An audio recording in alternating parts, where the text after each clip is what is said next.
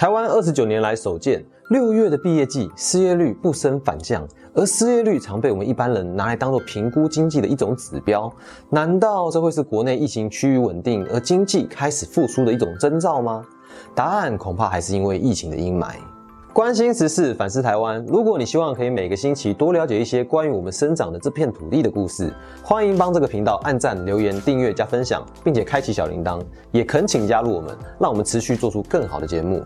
根据行政院主计处的统计，台湾今年四月的失业率是四点零三趴，五月上升到了四点零七趴，而六月却出乎意料的下降到了三点九六趴。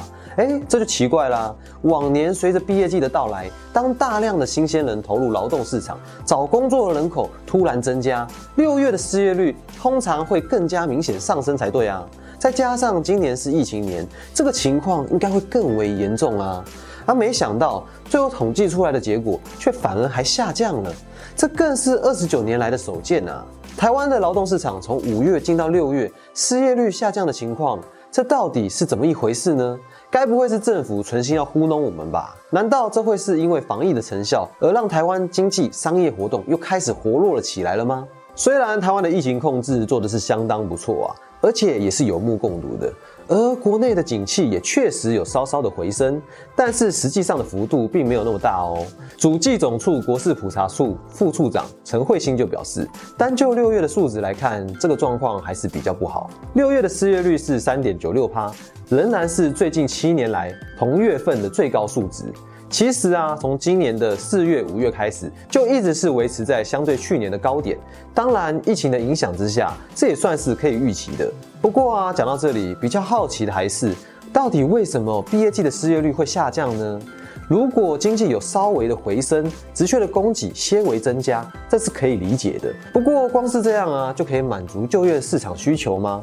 想想看啊，在一般的情况之下，要同时满足毕业季大量初次找寻工作的求职者，还有那些原先就想要转职的人，才有机会让六月的失业率下降哦。光是在比较好的年头，这就有多难达成了。那怎么会今年我们碰到了疫情，还反而奇迹似的碰到这样的光景呢？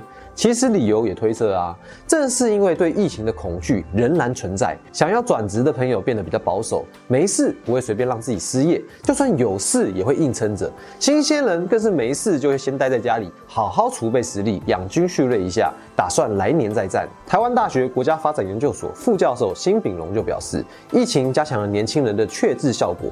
多数的人可能认为会找不到工作，或是感觉好像没有什么好工作，那就干脆不找工作啦。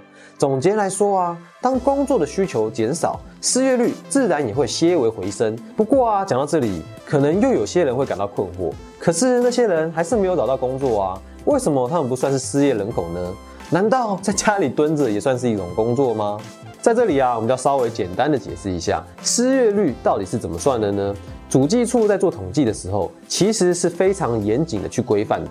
当然呢，也并不是全台湾所有没有在工作的人都会被归类在失业人口的当中。如果是这样的话，那恐怕失业率只会永远居高不下。而想要成为失业人口，要满足的条件其实也不容易。就像是玩游戏闯关打王一样，要一个一个条件来审视有没有符合资格。首先呢，就是要年满十五岁，可以成为劳动力的人口。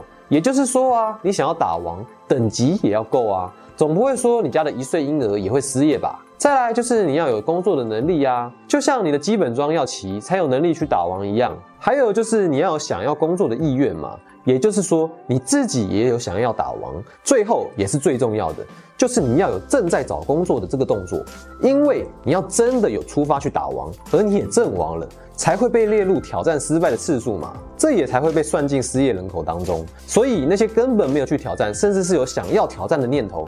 但是只是在脑海里面想，却没有真的去做投履历、面试等具体动作的人，或是预备明年或是隔几个月再战的后备兵，通通都不算是失业人口。这可不是为了做假数据什么的。要想想看，在平常年，只有这样才能够看出真实经济的现况，不会误读某一些意志坚定的家里蹲的人，说他们是失业人口。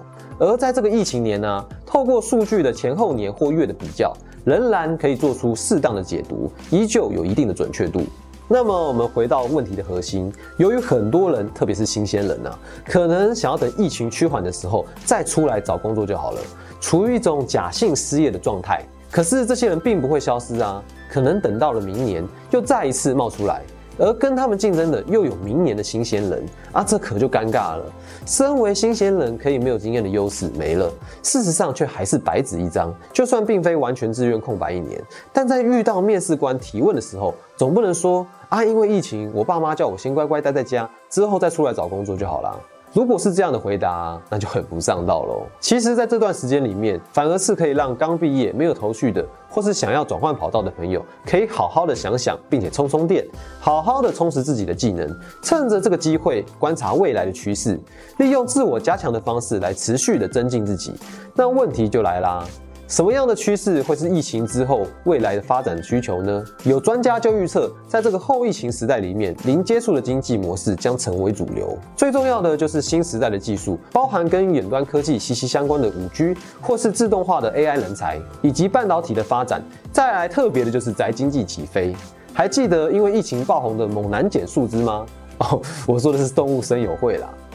同样的道理啊，任何可以有助于人们乖乖待在家里，却又能够进行社交活动的产业，未来都很有机会哦。这涉及的层面之广啊，除了前面提到的可以玩的游戏，从吃的外送业到看的 OTT 产业，也就是影音平台，都大有发展。而这也将更进一步的带动数位行销人才，网络社群会跨年龄层，并全面融入我们的生活。其实，如果单看失业率的部分呢，拿疫情的影响跟金融海啸相比，还是差远了。金融海啸当时啊，失业率最高曾高达六点一三趴。当然，金融海啸是属于比较全面的经济体系影响，而比较不同的是，疫情影响我们的生活层面多一点。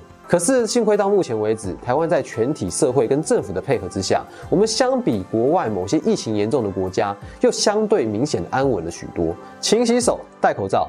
尽量避免出入人多拥挤的公共场合，小小的动作仰赖大家严守规范跟纪律，换来的是我们仍旧保有不错的环境跟经济体系。最重要的是，有愿意理性思考的健全社会，才能够做出相对应配合的公共政策。